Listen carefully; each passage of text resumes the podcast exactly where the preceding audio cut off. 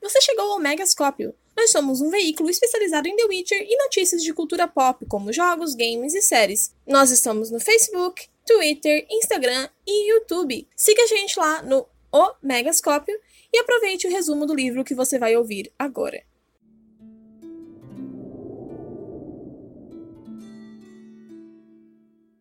E aí, galera? Aqui quem fala é a Júlia, você chegou ao Megascópio e hoje finalmente estou trazendo o tão esperado resumo do livro A Senhora do Lago, da saga de The Witcher. Todos os resumos dos livros anteriores já estão disponíveis no YouTube, Spotify, Deezer e Castbox em O Megascópio. E como sempre, lembro que esses resumos não substituem a experiência de leitura e recomendo que, se gostarem, peguem o livro para ler. Inclusive, no momento da gravação desse resumo, os dois primeiros livros já estão disponíveis em audiobooks oficiais. Já aproveito para agradecer aos nossos padrinhos, que a cada dia ajudam a melhorar o Megascópio. E se você quiser saber mais sobre o nosso financiamento coletivo, o link está na descrição do vídeo do YouTube. E um pequeno aviso: assim como o livro anterior, A Senhora do Lago possui uma estrutura não linear que eu mantive por causa das revelações que ela traz. Agora, vamos ao resumo do último livro da saga, e claro, se não fosse óbvio, aqui fica o aviso de spoilers primeiro capítulo começa mostrando Galahad, um cavaleiro do rei Arthur, encontrando uma jovem tomando banho em um lago. Encantado por sua beleza exótica, ele se convence de que ela deve ser uma fairy, a Senhora do Lago. Mas ela se revela como Ciri. O jovem cavaleiro não reconhece os nomes Teméria, Redânia e Rívia, e Ciri diz que foi parar ali pela correnteza de um rio e o feitiço de um unicórnio. Os dois conversam, com Galahad ainda convencido de que Ciri era uma entidade mágica e chamando ela de Senhora do Lago o tempo todo. Ela insiste que ele não a chame assim, pois associava o nome a coisas muito negativas, vindas do seu tempo na Terra dos Elfos. E mesmo com o aviso de que sua história não terá um final feliz, Galahad insiste que ela a conte. No segundo capítulo, vemos a jovem feiticeira Condriarmus Tilly chegando de barco na ilha Inesvitre, um lugar quase lendário habitado por Nimue, uma feiticeira pequena conhecida como Polegarzinho ou também Senhora do Lago. Nimue tem uma missão pessoal de descobrir a verdadeira lenda de Ciri, por causa de um evento marcante que lhe ocorreu aos 18 anos, diferenciando o mito da verdade, e trouxe Condri Ormus, uma oniromante, que é uma feiticeira capaz de ter visões em sonhos, para sonhar com esse passado, em sua galeria de quadros, Nimue mostra várias interpretações de artistas das lendas, e a Polegarzinha explica que não existem retratos da verdadeira Ciri, somente imaginação dos artistas. E por fim, mostra uma pintura de uma moça de olhar triste e pede que Codri Warmus sonhe com ela. No sonho, vemos Emir Varenreis, imperador de Nilfgaard, observando enquanto um pintor termina o quadro da falsa Ciri. Ele pede que todos saiam e conversa com a jovem, que responde de forma rígida e formal. Foi bem treinada, tem Semir. Quando ele insiste que ela lhe conte o seu verdadeiro nome, seus olhos verdes se acendem de medo, e o imperador é possuído por uma raiva irracional. Ele pede perdão à moça, diz que não teve nada a ver com seu sequestro e que ela ficará bem. Ele então diz que lhe dará qualquer coisa que ela peça, mas a moça pede para ficar onde ela está. E com sinceridade, garante que não está com medo. Quando acorda, Condry Warmus conta sobre o seu sonho a Nimue. Além desse, ela também sonhou com um cometa vermelho e a Batalha de Brenna. Alguns dias depois, Nimue pede que ela comece decifrando os detalhes de um fato confirmado: a estadia do bruxo durante o inverno em Toussaint. E vemos que depois do caos com os druidas, Geralt e Regis pegam Cahir e Milva e partem para Beauclair, a capital de Toussaint, onde Yasker os espera. Após 12 noites passadas na ilha, Condry Warmus conseguiu várias memórias das aventuras de Geralt, mas também havia sonhos que ela não conseguia alcançar, como a Ciri em uma torre em frente a um lago. Mas aqui ela não era sua senhora, e sim a sua prisioneira. E enfim, com a ajuda de um espelho mágico de Nimue, ela sonha com um castelo. Aqui, Yennefer está em sua cela, calculando os meses que passou como prisioneira de Vilgefortz. O feiticeiro chega acompanhado de um homem visivelmente gripado chamado Stefan Skellen para lhe entregar comida que ela come com dificuldade devido aos seus dedos destruídos. Ali ele lhe informa que Ciri e Geralt morreram, mas ela repara a ausência de Rience e Shihu, que haviam ficado os responsáveis de matar seus entes queridos, ficando óbvio que os dois haviam escapado. Vilgefortz então diz que a manterá viva até encontrar um uso para ela e parte, sendo substituído por um tal de Bonhart. O homem começa a lhe contar todas as maldades que fez com Ciri e como a jovem conseguiu fugir dele, mas que ele ainda estava determinado a encontrá-la e também de ter a oportunidade de matar Geralt, mostrando a Yennefer os medalhões de bruxo que ele coletou de suas vítimas. A feiticeira debocha, dizendo que a única forma dele matar um bruxo seria enquanto eles dormissem, irritando Bonhart, que decide molestá-la. Mas Yennefer reage usando suas algemas de dimerite para arranhá-lo no rosto e chutá-lo. Os guardas entram correndo com a confusão, mas quando Bonhart pede que os dois segurem a feiticeira pelas pernas, os dois se negam e mandam ele sair da cela. No futuro, Condry Worms continuava sonhando, e por fim, sonha com Geralt sendo atacado na escuridão. No capítulo 3, Geralt está caçando um Scoffin, também conhecido como cocatriz ou galoisco, em uma caverna em Tussan. A criatura feroz soltava fogo e atacava, mas não foi páreo para a lâmina do bruxo, que levou sua carcaça para fora e se encontrou com o tal de Reynard de Boisfren, o cavaleiro que conheceu durante o caos na floresta dos druidas. Reynard comenta que é bom vê-lo sorridente depois de conhecê-lo tão amargurado há alguns meses atrás, reativando lembranças. Naquela época, o homem se chamava apenas de Cavaleiro Xadrez e recebeu Geralt em Toussaint, contando a história de amor de Yaskir e da Duquesa Henrietta, que começou como um caso quando o duque ainda era vivo e acabou com o bardo sendo expulso do país. Mas agora o duque havia falecido e Yasker foi recebido de braços abertos pela duquesa. O castelo deslumbra Geralt e sua rança, e o bruxo é diretamente convocado para falar com a duquesa Ana Rieta. Junto dela esperava também Yasker e Frindila Vigo, a quem Geralt ainda não conhecia, mas já se sentiu atraído, e essa atração foi se desenvolvendo durante os eventos no castelo. A estadia do grupo começou a ficar cada vez mais confortável, já que a Hansa tinha comida, bebida, camas confortáveis e banhos frequentes. Geralt até mesmo começou a aceitar alguns contratos na região e chegou até a abrir uma conta no banco. Em um banquete, Geralt é sentado ao lado de Fringilla e eles passam a noite trocando flertes, com a mulher dando claras indicações de que não quer que ele parta dali. O inverno se aproxima, eles são bem recebidos num palácio de contos de fadas e o resto do mundo pensa que ele morreu. Se ele permanecer ali, dará mais razão aos rumores de sua morte e permitirá que, depois do inverno, ele complete sua missão com uma relativa paz. Mas mesmo com esses argumentos, no dia seguinte, depois do café da manhã, Geralt decide que já basta e vai partir. Mas ao pedir cavalos para o Yasker, o bardo de certa forma repete as palavras de Fringilla na noite anterior e diz que cansou de seguir Geralt sem rumo e que deseja ficar ali em Toussaint. Chateado, Geralt acaba parando na biblioteca e lá encontra Fringilla. Uma coisa leva a outra e os dois acabam fazendo amor entre os livros. E a partir dali, ficariam dois meses em um sonho enevoado de prazer em Toussaint, onde eles compartilhariam juras e mentiras entre si. Fringilla até mesmo criou um medalhão mágico para Geralt para substituir o seu perdido, e com frequência, Frindila Vigo usava o seu megascópio para informar a loja das feiticeiras do seu progresso. Ela não havia descoberto nada demais, mas seu plano de manter o bruxo em Toussaint ia bem. Mas que ela não garantia que funcionaria por muito mais tempo. Em seu relatório, ela oculta que o bruxo começou a chamá-la de Yennefer em momentos de prazer. No capítulo 4, vemos outros relatórios de Frindila, Chegou o Yule, depois o Ano Novo, e o bruxo sossegou de tal maneira que o nome da Ciri não surgia mais com tanta frequência nas conversas. Seus contratos de bruxo e o sexo com Fringila o mantinham ocupado. Durante o relatório, a feiticeira não deixou de notar o olhar de inveja de Tris Marigold. O problema para Fringila, entretanto, eram os companheiros de Geralt, que ainda tinham muita influência sobre o bruxo. Ela lembra de uma conversa que teve com esses amigos, onde Regis deixou bem claro que o caso com Fringila não teria futuro mas também não compartilhou isso com a loja.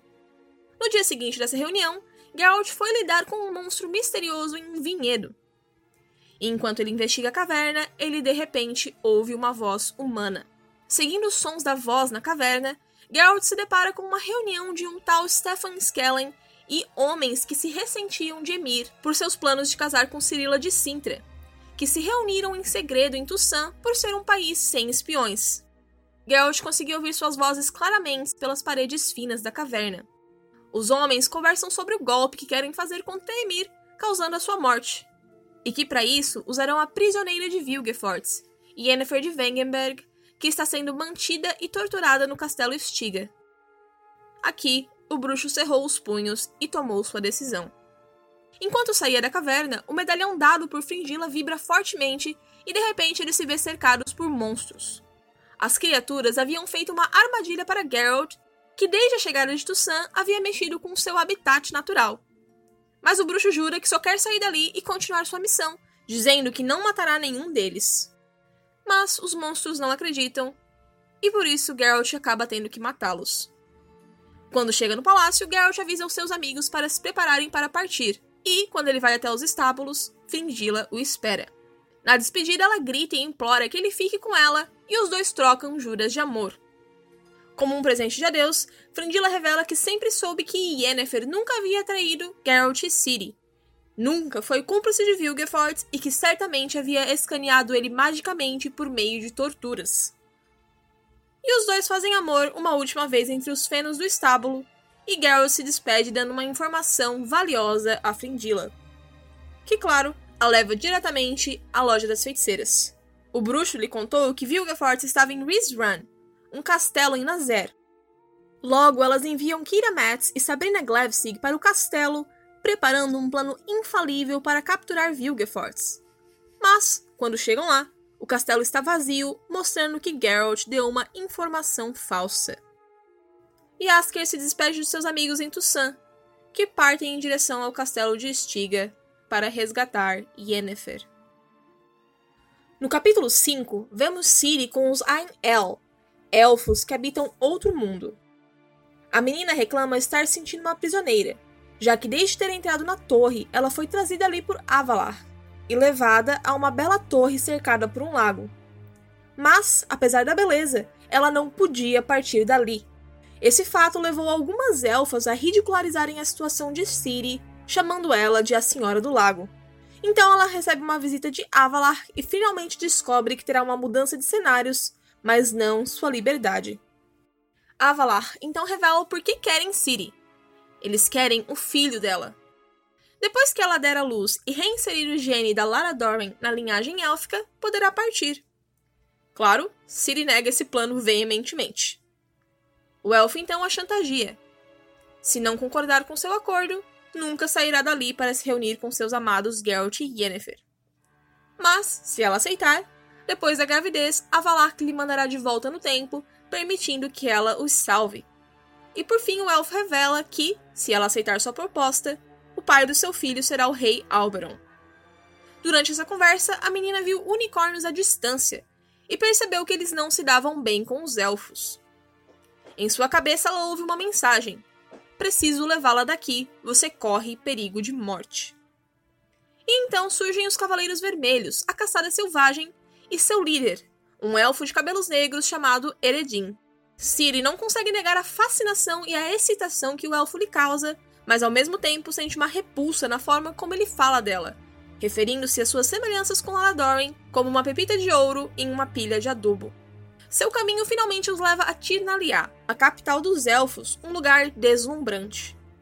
E Eredin percebe que, mesmo com a beleza da cidade, os olhos de Ciri ainda procuram uma forma de fugir, e ele a avisa que é impossível. Ali há uma barreira mágica que nem mesmo ela, com seus poderes, pode escapar. E se conseguir, ele e seus cavaleiros vermelhos seguirão ela até os abismos do tempo e espaço. Enfim, ela é levada para um banho e tratamentos de beleza, com novos trajes belos de seda e calcinhas delicadas. Alice lhe percebe que as serventes do castelo, que a princípio ela pensava serem elfas, eram, na verdade, humanas. Então ela é levada ao rei Alberon, que a surpreende com uma beleza extrema e olhos cheios de tristeza. Entretanto, ele não a toca e só manda ela ir embora. Ciri vai conversar com Avalar e ele lhe revela por que querem um filho dela. O fim do mundo se aproxima, Mas a criança de sangue ancestral possui o poder de abrir um grande portal onde todos poderiam passar, salvando assim a sua raça. Depois disso, Ciri continuou tendo encontros com o rei Alberon e, apesar dele masturbá-la e até mesmo dar-lhe drogas, ele não consumia o ato. Ciri sonha com Visogota, que a avisa para fugir. Ninguém pode segurar a Senhora do Tempo e Espaço.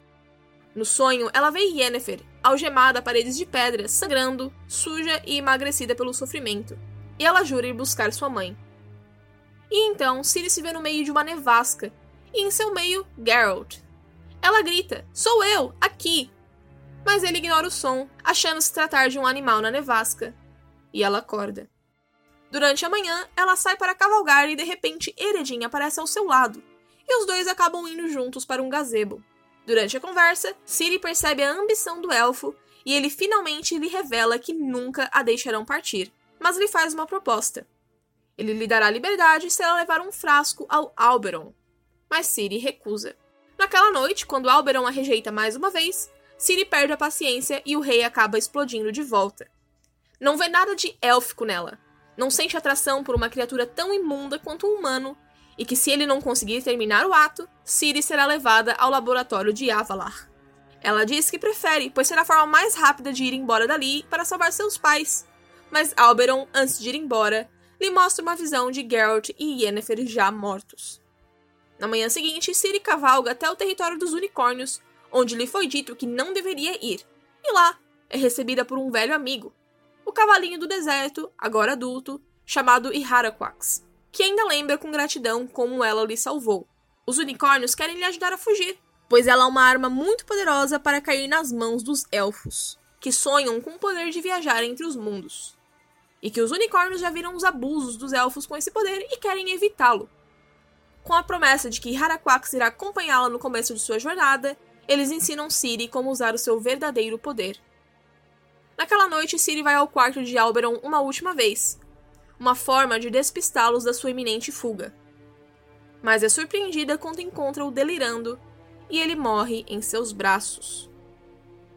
Ciri desce correndo e entra em um barco, pois os unicórnios revelaram que a barreira não funciona após um certo ponto no rio, mas Eredin a alcança. Ela o acusa de matar o rei e os dois acabam lutando, mas tudo é interrompido quando o barco passa por baixo de uma ponte e Eredin é derrubado devido à sua grande altura, característica dos elfos. Na margem do rio aparecem Haraquax e Kelpie, cavalgando ao lado do barco. O unicórnio diz que ela precisa ver algo antes de partir e a leva a um terreno com um enorme amontoado de ossos, ossos humanos. E Haraquax revela que aquele mundo não pertencia aos elfos, mas sim que eles viajaram ali por portais, enganando e conquistando os habitantes, e que eles querem cometer esse genocídio novamente em outros mundos, usando os poderes de Ciri. Logo, uma perseguição começa. Ciri tem um déjà vu da noite em que fugiu de Gors Velen, no livro Tempo de Desprezo, aquela corrida na escuridão com espectros. Montada em Kelp e com Iharaquax ao seu lado, Ciri corre dos Cavaleiros Vermelhos e, com as instruções do unicórnio, salta para outro mundo. No capítulo 6, acompanhamos o jovem Yahen na estrada, depois de ter fugido do templo de Melitele para se juntar à guerra contrariando os desejos da mãe Nenek. O caminho é tortuoso, encontrando bandidos e comerciantes que ficam surpresos que ele está indo para a guerra voluntariamente. Eles observam quando um cometa vermelho marca o céu, sendo um sinal de vitória. Mas para quem? Na estrada, ele observa pessoas marchando com o brasão de Teméria, o Standard da Companhia Livre, uma guilda de mercenários famosa e habilidosa, e a unidade voluntária de Markan, formada por anões, e ao chegar no acampamento, o fedor de latrinas. Ali ele encontra um anão chamado Dennis Kramer, que o reconhece do templo e lhe oferece comida. Yarre acaba jantando com seus companheiros Zoltan Shivei, Yarpin Zigrin e Sheldon Skeggs. Os anões falam da guerra, dos rumores sobre Cirila, das vitórias e derrotas. E depois, Dennis Kramer mostra a Yarre os horrores da guerra e não aceita que o escriba se junte à sua unidade, pois os anões são sempre enviados para os piores pontos da batalha, para os lugares onde eles não enviam os humanos. Eles se despedem e Arre finalmente vai se alistar.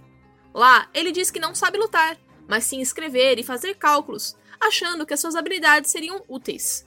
Mas ele acaba sendo enviado para a PFI, a pobre infantaria do caralho. Enquanto isso, os bandidos que haviam tentado assaltar Yarre na estrada chegam a uma vila de ananicos fingindo serem soldados, achando ter encontrado uma presa fácil, mas ao invés disso, eles encontram a morte. Com os ananicos já acostumados a lidar com bandidos tentando se aproveitar deles na guerra. No capítulo 7, voltamos a ver que agora está viajando entre mundos com Kelp e Haraquax, aceitando seu poder como a Senhora do Tempo e Espaço. Ela pula entre dimensões, vendo homens peludos com porretes e até mesmo cruzando o caminho dos Cavaleiros Teutônicos, mas é sempre o local errado. No começo de suas viagens, Ciri acaba cruzando o caminho de Nimue durante sua juventude, e essa visão faz com que Nimue lembre dos contos de sua infância e passe a estudar o mito de Ciri por anos, levando as ações que resultam no recrutamento de Condri Warmus e seus sonhos. A Senhora do Mundo vai para um lugar sem estrelas, cheio de cadáveres apodrecidos. Aqui, Iharaquax insiste que Ciri use seus poderes sozinha, sem a ajuda do unicórnio, e ela consegue. Eles passam por lugares inundados, lugares com duas luas, com esqueletos gigantescos, até que enfim, os Cavaleiros Vermelhos da Caçada Selvagem alcançam seu rastro. Ciri acelera o seu galope e acaba se separando de Haraquax. Ela vai parar em um local seco e ventoso que secava suas lágrimas. Ela estava sozinha e perdida no tempo e espaço. Mas ela não parou, viajando de lugar a lugar, determinada a voltar para o seu próprio tempo, ficando cada vez mais confiante em suas habilidades. Enquanto isso, a Nimue no futuro tem um bom pressentimento e explica a Condry Warmo sobre o tempo.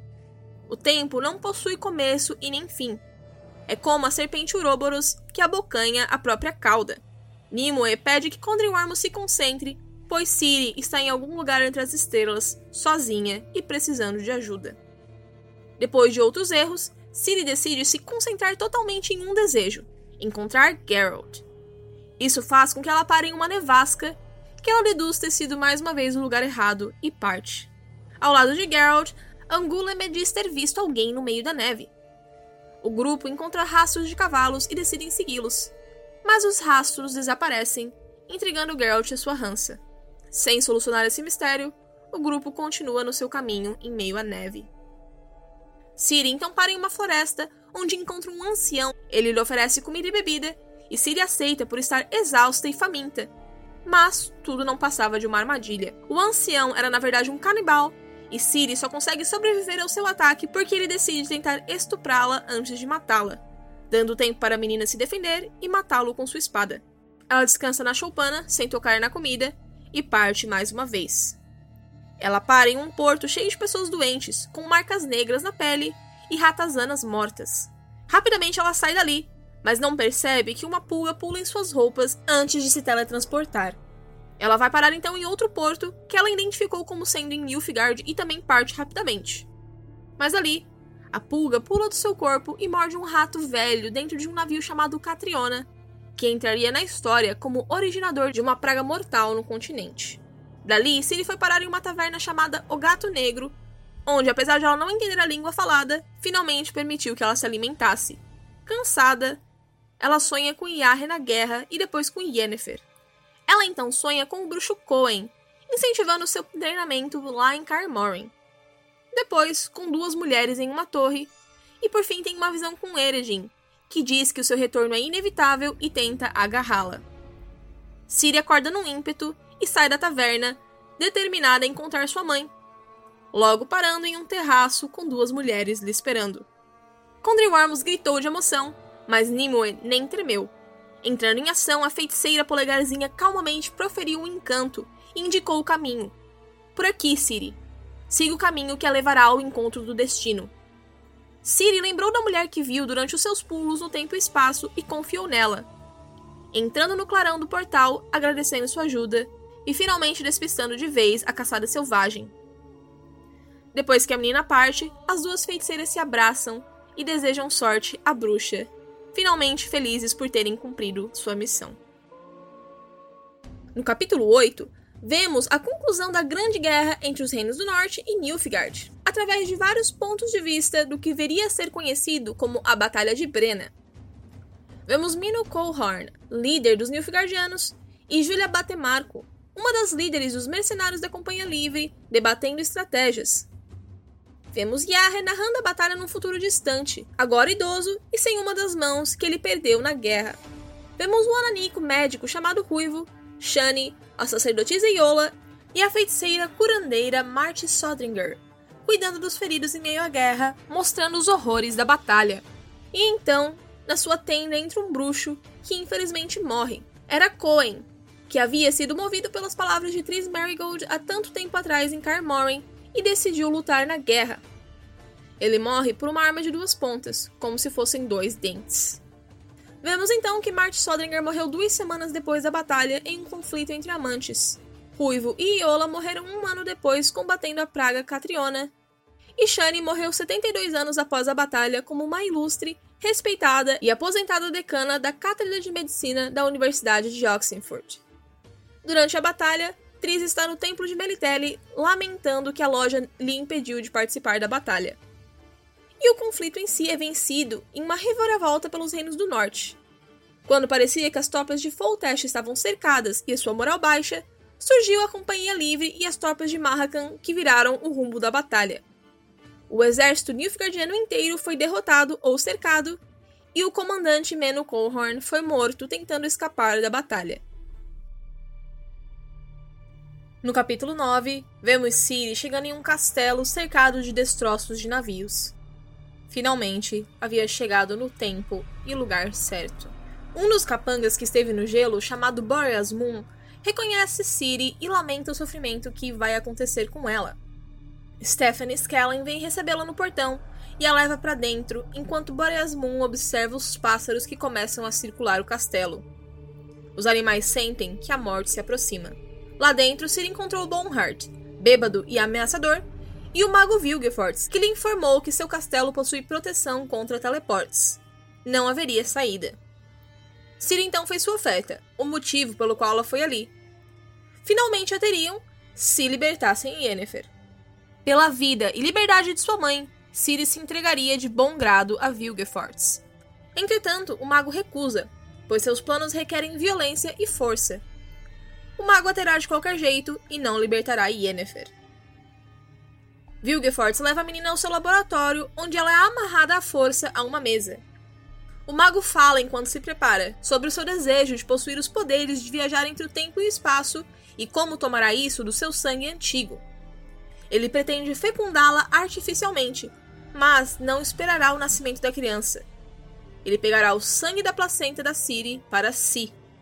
Quando Vilgefortz se aproximou com seu tubo, Ciri deu um grito tão alto que a vidraria do laboratório tiniu e de repente todo o castelo Estiga respondeu com gritaria e alarme.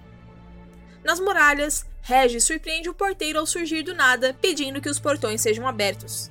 E no pátio, entram Geralt e sua rança que atacam os guardas, e com uma dica dada por Boreas Moon, eles vão atrás de Ciri. Com a distração inesperada no laboratório, Vilgefortz ordena que seus lacaios prendam a menina com gemas de dimerítio e a tranquem em uma sala e se prepara para o confronto inevitável. O grupo de Geralt avança e adentra um corredor, lutando com capangas no caminho, com Regis partindo na frente, voando como uma névoa para procurar o paradeiro de Ciri. Em um ataque de flechas, Anguleme é acertada na perna, atrasando o grupo.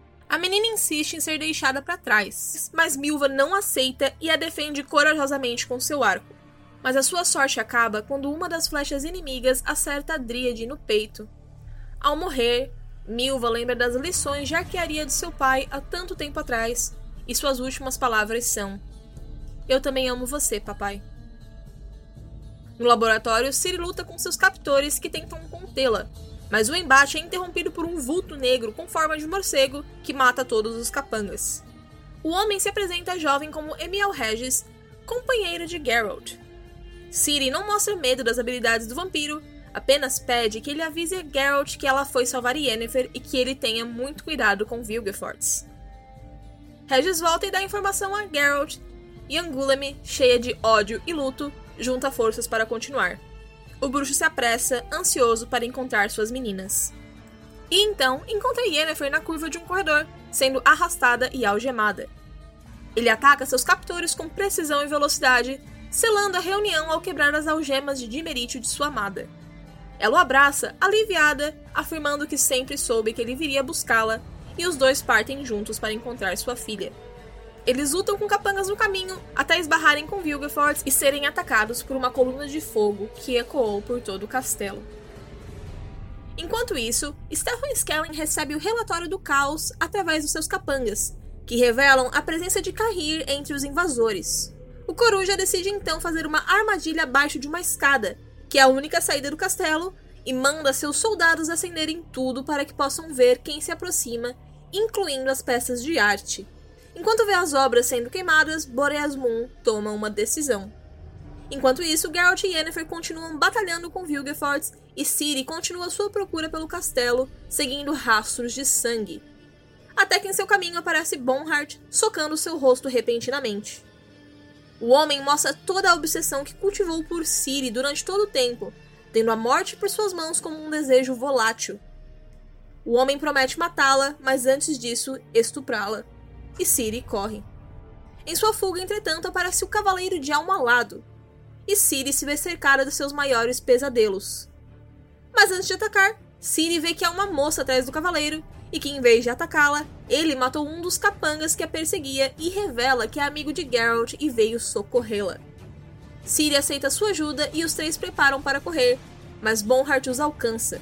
Kahir se prepara para a defesa, urgindo que Ciri e Angula me fujam, Bonhart provoca, mostrando os medalhões de todos os bruxos que já matou, e os dois então cruzam suas espadas.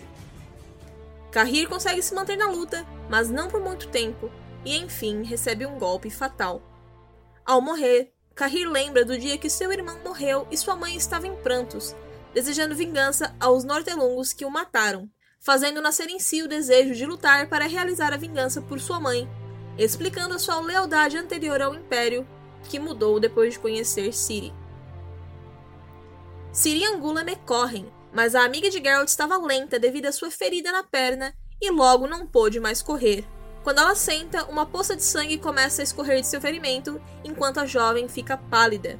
Ciri a abraça e Angulame se arrepende de não ter ficado em Tussan para abrir um bordel e morre pela perda de sangue. Então, no corredor aparece Bonhart com sangue escorrendo de sua lâmina. Desta vez, Ciri não fugiu. Entre insultos e provocações, Ciri se defende em movimentos fluidos e suaves, tentando confundi-lo, mas não era o suficiente e ela foi recuando cada vez mais até chegar no fim de um corredor que dava a um abismo.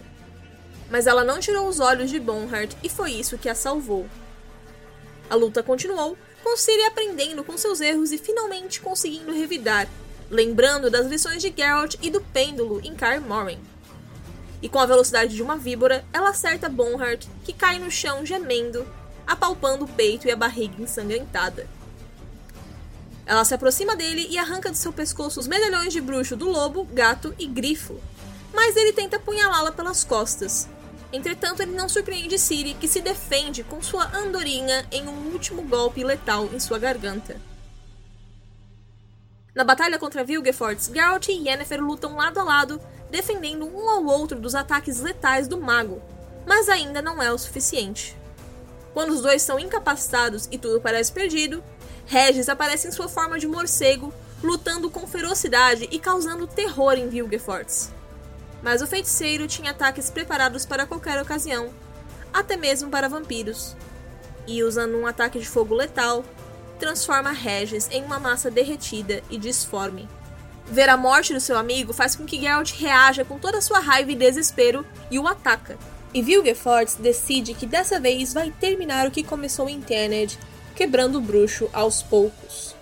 A batalha entre a espada e o cajado é rápida e letal, mas antes de Vilgefortz executar o golpe final, Geralt aperta o medalhão dado por Fingila, que cria uma ilusão breve o suficiente para enganar o feiticeiro e permite que o bruxo o corte da clavícula até os quadris, dando então o golpe final. Com a luta acabada, o bruxo corre até Yennefer, que está soterrada nos escombros. A feiticeira diz que o único motivo de estarem vivos foi porque Ciri destruiu o olho de Vilgefortz em Tenned, tornando-o mais lento e Geralt lamenta a perda do amigo Regis, que era a encarnação da humanidade. Enfim, temos a reunião da família, com Ciri mostrando sua felicidade ao chamar Yennefer de mamãe mais uma vez. A menina entrega um medalhão de lobo a Geralt e decide ficar com um de gato para si. E carregando a dor de todas as perdas, Ciri e Geralt amparam Yennefer e começam a descer as escadas que levam à saída. Lá embaixo, claro, encontram a armadilha de Stephanie Skellen e seus capangas. Mas lutam juntos, como uma família, trocando eu te amos, palavras de encorajamento, incentivando que lutem lado a lado, escada abaixo. Mas logo os ataques param, e Skellen se vê sozinho, com seus homens apavorados ao fundo. Boreas Moon havia chamado as forças de Nilfgaard, que chegaram e prenderam Stefan Skellen por sua traição ao Império. E então, o próprio Emir Varon Reis pede para falar com Geralt a sós. E aqui o bruxo reconhece no Imperador de Nilfgaard, Dani, o jovem ouriço que se casou com Paveta de Cinta tantos anos atrás. O imperador se surpreende com o reconhecimento, mas continua com seu discurso. Ele levará Cirila para Nilfgaard para ser sua noiva, para conceber seu filho, que será o soberano do mundo e o salvará da destruição, como diz a profecia. Mas que Ciri nunca saberá que ele é seu pai biológico. É revelado que Emir havia sido transformado em um ouriço pelo usurpador, o homem que roubou o trono de Nilfgaard de seu pai. Então, um astrólogo previu que sua salvação estaria ao norte, fazendo com que todo o ocorrido em Sintra se desenrolasse. Entretanto, depois do seu casamento com a Paveta, Emir foi visitado por Vilgefortz, que lhe apresentou a profecia onde ele seria o pai do Salvador dos Mundos. Ao mesmo tempo, Emir espalhou toda a sua influência em Nilfgaard, pronto para tirar o usurpador do poder e reassumir seu trono. Mas ele queria levar Ciri consigo, de forma que ninguém suspeitasse que ela era sua filha. Aí entrou Vilgefortz mais uma vez, que sugeriu um plano onde Dani Pavetta e sua filha sumiriam em um acidente de navio. Mas o plano deu errado quando Pavetta percebeu suas intenções e impediu que Ciri embarcasse. E durante seu ataque de histeria, acabou caindo do navio.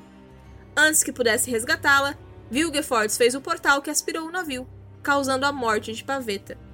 Ele então precisava de outro meio de pegar Ciri das mãos de Calante, enquanto os aristocratas pressionavam por um ataque em Sintra, surgindo a oportunidade perfeita de pegar Ciri para si. Mas como sabemos, a história se deu muito diferente. E enfim, ele diz que Geralt sabe demais e por isso será sentenciado à morte. Também em Yennefer, pois o imperador sabe que a feiticeira jamais descansaria sem antes vingar a morte do bruxo e tirar Ciri de suas mãos. Como ato de piedade, Emir oferece uma banheira quente para Geralt e Yennefer, onde os dois possam cortar as veias juntos. Quando Yennefer recebe a notícia, sua única reação é olhar para os seus pulsos e falar: o círculo se fechou. Os dois se despedem de Ciri, mas Geralt não lhe conta a verdade para lhe poupar sofrimento. E então Yennefer vê a jovem e Emir lado a lado, percebendo as semelhanças inegáveis entre os dois. Em uma despedida de quebrar o coração, os três se abraçam e Geralt e Yennefer vão para o quarto com a banheira. Como um último desejo, Yennefer pede ao imperador que ele não machuque a sua filha. E Emir responde dizendo que, por causa dos dois, ele já não sabe mais se será capaz de machucá-la. E parte, deixando-os sozinhos. Como um último ato, Geralt e Yennefer decidem fazer amor na banheira, trocando Eu Te Amos. Quando acabam, eles gritam para os guardas lhe trazerem facas, pois estão prontos. Mas quem responde é Ciri. A menina está na porta, esperando por eles, sozinha. Todos os Nilfgaardianos haviam partido, deixando-a para trás. Ciri não conta aos dois o que aconteceu. Enquanto Geralt e Yennefer estavam no banho e ela partia, Ciri entrou em prantos ao perceber que nunca mais os veria. Emir parou a escolta Olhou a menina nos olhos e tocou nos seus cabelos e sua bochecha. Ciri notou, para sua estranheza, que o toque não lhe causava a repulsa que imaginava, sendo até mesmo familiar. E então o imperador disse: O destino é algo estranho. Adeus, filha. E partiu. Em uma reunião da Loja das Feiticeiras, vemos as mulheres descobrindo a morte de Vilgefortz e a vitória de Geralt, Ciri e Yennefer. Philippa decide que o próximo passo é encontrá-los, além de decidir que o castelo de Estiga deve ser destruído para que o erro da Loja das Feiticeiras nunca entre na história. Sabrina, Kira e Tris explodem o local no silêncio da noite, apagando-o da história para sempre. O capítulo 10 começa com Boreas Moon encontrando um homem robusto na estrada e um elfo, e o trio compartilha uma refeição, discutindo os eventos que se passaram após a Batalha de Brenna. Vemos como surgiu a Paz de Sintra, um tratado entre os países após a derrota de Nilfgaard em Brenna. Reunidos em um salão em Sintra estão Rei Foltest de Teméria, Dijkstra, a Rainha Meve de Lirihívia e mais representantes dos outros reinos, junto ao Barão Shillard Fitz Osterland de Nilfgaard. E, em uma sala acima, reúne-se a loja das feiticeiras, observando tudo e garantindo que as suas influências resultem em um acordo desejável para os seus planos. Depois de muita negociação, Nilfgaard aceita abrir mão de vários territórios conquistados durante a guerra para ganho de Teméria e perda de Edirne. Ainda assim, o Império sai na vantagem, pois consegue inestimáveis acordos comerciais que vão garantir a prosperidade econômica do Império, agradando os nobres nilfgaardianos. Dol Blathana deixa de ser um reino para virar um ducado dividido entre elfos e humanos, mantendo Francesca como governanta, com a condição de que os elfos Scoia'tael que lutaram por Nilfgaard sejam entregues ao norte e executados. Os burgomestres de Skellige aceitaram cessar fogo e Kovir teve de fazer paz com as perdas financeiras por ter ajudado Redânia na guerra. Redânia e Cadwin não recebem nada, pois não houve conflito armado em seu território. Nilfgaard fica com Sintra por meio do casamento do imperador Emir com a herdeira Cirila, ou aquela que acreditavam ser Ciri. Em um passeio no Jardim dos Palácios, vemos que talvez a falsa Ciri esteja verdadeiramente feliz em se casar com Emir, e apesar do imperador dizer que nunca poderá amá-la, ele a abraça. E enfim, a falsa Ciri é coroada rainha de Sintra e imperatriz de Nilfgaard. Em Novigrad tocam os sinos da paz, com celebrações dos soldados e heróis de Brena. Vivas são dadas aos governantes do norte, mas o jovem príncipe de Redânia, Radovid, observa com amargura como seu falecido pai não é lembrado nas comemorações. E na multidão, reconhece o olhar de Philippa Eilhart, que assombrava os seus sonhos. Esse menino entraria na história como Radovid V, o Cruel. As noviças voltam ao templo de Melitele após a guerra, e Yahre, agora sem uma mão, conhece Luciene na estrada, a mulher que viraria sua esposa no futuro. Os dois estavam em uma carroça que logo esbarra com elfos, que estão claramente cansados, sujos e desanimados por estarem sendo perseguidos. E com pena, Luciene estende um pão para uma elfa de tranças chamada Turuviel. E, pela primeira vez em um milênio, os elfos estendem as mãos na direção dos humanos. Esses elfos desaparecem na floresta. Mais à frente, no caminho, encontram uma mulher de olhar raivoso que pergunta se viram elfos, mas as pessoas na carroça dizem que não. Rayla Branca, que um dia havia sido Rayla Negra, sabe que estão mentindo.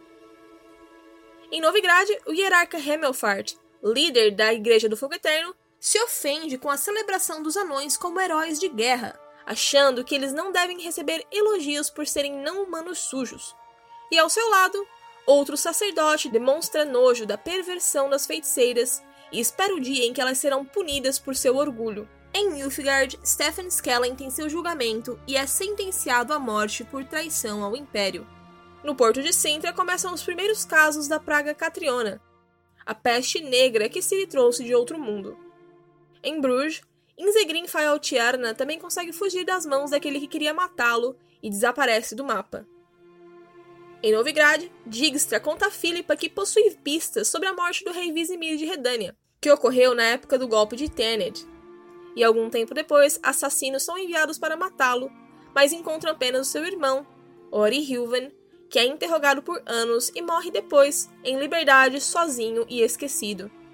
Dijkstra também some do mapa.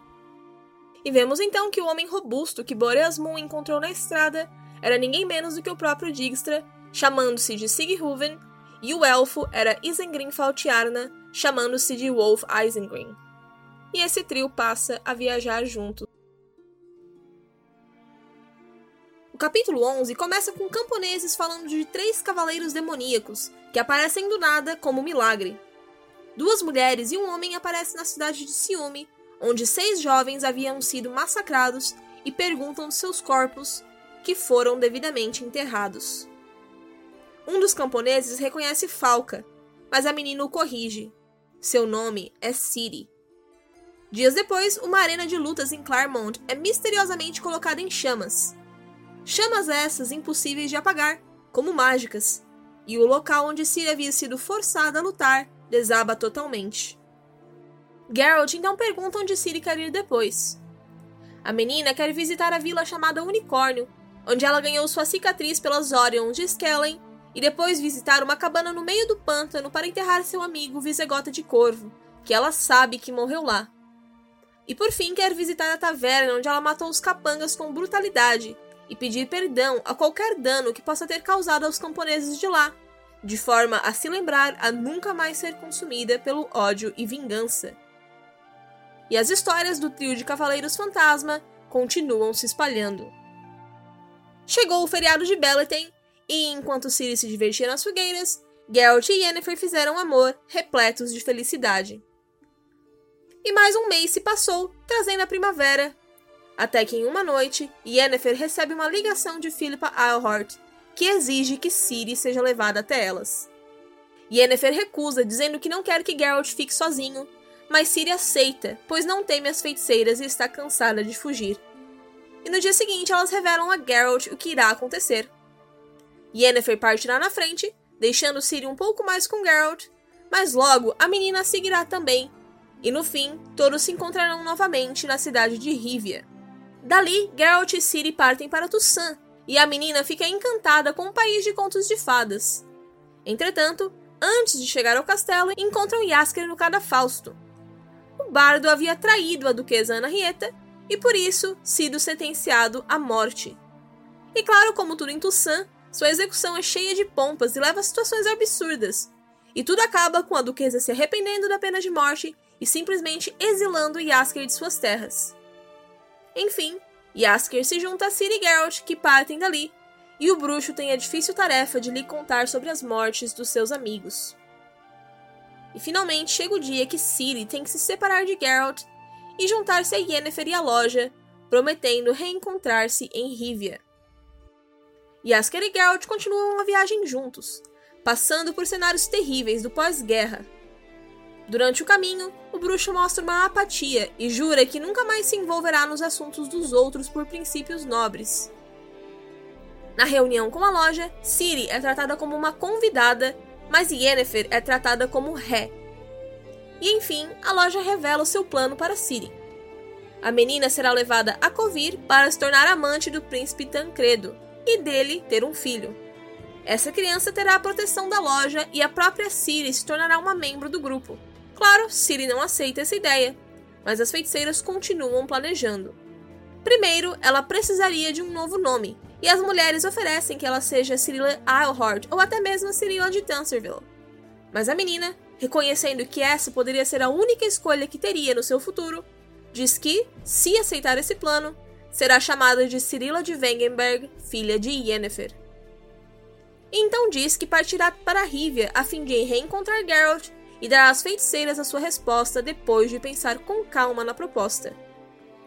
Isso, é claro, cria uma confusão na reunião que acaba levando a um voto entre as mulheres para permitir a partida de Ciri ou não. Quando os votos empatam, Yennefer tenta votar também, mas é lembrada que ela não faz parte da loja. E quem vira os votos é Philippa, que permite sua partida numa tentativa de deixar a menina mais simpática à loja.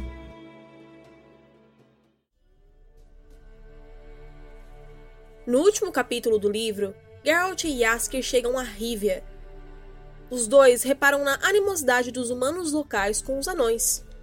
O bruxo se dirige até uma taverna no bairro dos anões, onde diz ter um encontro marcado, e lá esperando estão Zoltan Chivei e Yarpen Zigrin. Yarpen pergunta por Ciri, Geralt diz que ela logo estará chegando, e logo os velhos amigos botam um papo em dia. No final, eles estão brindando por Milva, Carrir, Angulame e Regis. Zoltan conta o destino dos seus amigos do comboio, da sua participação na guerra e seus planos para o futuro. E por fim, Geralt começa a filosofar sobre a razão dos bruxos existirem, que hoje em dia não são mais necessários, e anuncia que vai se aposentar para ficar com Ciri e Yennefer, devolvendo a Zoltan sua espada Sihil, repetindo mais uma vez como não deseja se arriscar para defender os outros. O anão não aceita seu presente de volta e diz que Geralt então deve pendurar a sua espada em cima da sua própria lareira. Durante todo esse tempo, vultos começam a aparecer nas janelas da taverna. E então começa o caos. Armas são distribuídas entre os humanos, que começam a caçar e matar os elfos e anões da cidade em um verdadeiro massacre um pogrom. Ouvindo tudo isso de dentro da taverna, Geralt pede que seus amigos fujam e se escondam no porão, mas ele vê pela janela a carnificina dos inocentes. E então, prometendo ser a última vez, Geralt ergue sua espada para defender os inocentes. No meio da luta, um dos humanos implora por piedade e Geralt hesita em atacar. Nesse meio tempo, o bruxo não vê um moleque desgrenhado que se aproxima com uma forquilha nas mãos e o acerta na barriga, fazendo seu sangue jorrar quando ele cai de joelhos. Temos um flashback de Carmorin do dia que Ciri soltou a profecia de que Cohen morreria por dois dentes e que Geralt morreria por três. Yennefer e Ciri se aproximam do seu destino, com Triss ao seu lado, que se ofereceu para acompanhar Ciri e ajudá-la a tomar sua decisão sobre a loja. Yennefer é hostil com a feiticeira de cabelos castanhos, ainda ressentida pela traição de Triss em Skellige na noite em que ligou pedindo ajuda. Mas o insulto entre as duas termina quando elas ouvem os gritos e começam a ver nuvens de fumaça a partir dos muros da cidade. E então, temendo por Geralt, Ciri entra em Rivia a galope. Em meio ao caos, Triss começa a ficar desesperada e pede que Yennefer fuja com ela dali, desesperada para se salvar. Mas a feiticeira de Wengenberg não aceita, mandando que Triss fuja e se esconda, dizendo que jamais deixaria Ciri e Geralt para trás. E cheia de fúria, Yennefer adentra a cidade como um anjo exterminador, afastando a multidão com um chicote de fogo. Mas Yennefer é acertada por uma pedra e fica inconsciente, Aqui ela lembra de quando tentou cometer suicídio cortando os pulsos em seus anos em Aretusa. E sua mentora, Tissaia de Vries, a encontrou. Naquela noite, Tissaia disse para ela chorar tudo o que precisaria, pois a partir dali não haveriam mais lágrimas, pois não havia nada pior do que uma feiticeira chorando. Ela acorda com Tris ao seu lado, mas dessa vez ela estava determinada a não fugir, a se redimir por ter desmaiado de medo em Soden. Determinadas, as duas se unem e começam a proferir um feitiço, o Raio de Alzur. Entretanto, por causa dos cortes em suas bocas, as palavras saem erradas e o feitiço acaba tomando proporções muito maiores do que o esperado, envolvendo a cidade em uma escuridão demoníaca. No futuro, esse ataque seria conhecido como a devastadora granizada de Marigold, e não haveriam registros da presença de Yennefer ao seu lado. O granizo fez com que muitos saíssem das ruas liberando o caminho para o exército intervir e acabar com o massacre. E também para que as feiticeiras encontrassem Geralt deitado no seu próprio sangue, com Ciri ajoelhada ao seu lado. Yennefer imediatamente começa a fazer feitiços de cura, mas não são o suficiente. A feiticeira cai em prantos, e Ciri lembra da lição que ela mesma lhe ensinou. Não há nada mais patético do que uma feiticeira chorando. Mas Yennefer ignora e continua com seus encantos. Tris observa que Yennefer vai ficando cada vez mais fraca, sabendo os sinais de que ela estava usando a sua própria força vital na tentativa de curar o bruxo. E então, Yennefer se silencia e cai, pousando ao lado de Geralt. Uma névoa começa a subir do lago, cobrindo os presentes de Bruma, e de lá sai um unicórnio branco. Ciri cumprimenta seu amigo Iharaquax, e quando toca em seu chifre, é envolvida em uma auréola flamejante. E com a outra mão, toca o bruxo inerte, e uma faixa de claridade cintilante e resplandecente como lava escorre dos seus dedos. No lago havia uma barca, e Ciri pede que levem os corpos de Geralt e Yennefer até lá. Quando Yasker, Zoltan e Arpen e Tris pegam seus corpos, eles estão estranhamente leves, ao seu lado, Yasker sente a presença de seus amigos Kahir, Milva e Anguleme. Os anões juraram que viram seus amigos caídos em guerra. Tris sente o perfume de Litaneide, chamada de Coral, e vê os olhos de Cohen. E então, com seus pais no barco, Ciri se despede. Algo termina algo começa. E partindo com Iharaquax e Kelp, a bruma se dispersa. Geralt acorda em uma ilha repleta de macieiras, com dor na barriga, peito e costelas. Ao seu lado, Yennefer pede que ele tome cuidado. Eles não sabem onde estão, somente que estão bem e juntos. Ciri partiu, mas o que importa é que eles nunca mais vão se separar e que se amam. E então, vemos Ciri terminando sua história Galahad. Só que a menina reclama que é um final muito triste e acrescenta alguns detalhes. Que seus pais se casaram em uma grande festa, onde todos os seus amigos foram.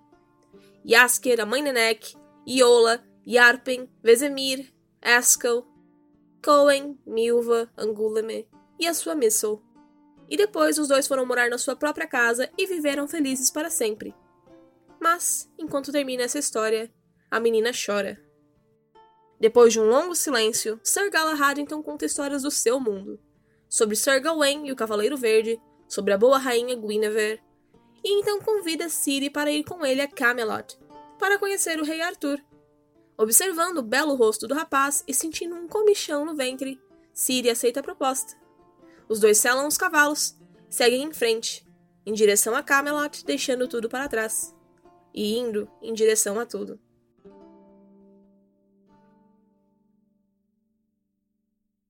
E assim termina o sétimo e último livro da saga do Bruxo de Geralt de Rivia. Ufa, foi uma grande jornada, né? Se você gostou dos resumos, não esqueça de deixar um like e se inscrever no canal, ou siga a gente no Spotify e no Deezer.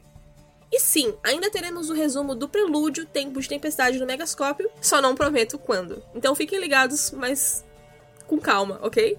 Mega beijo.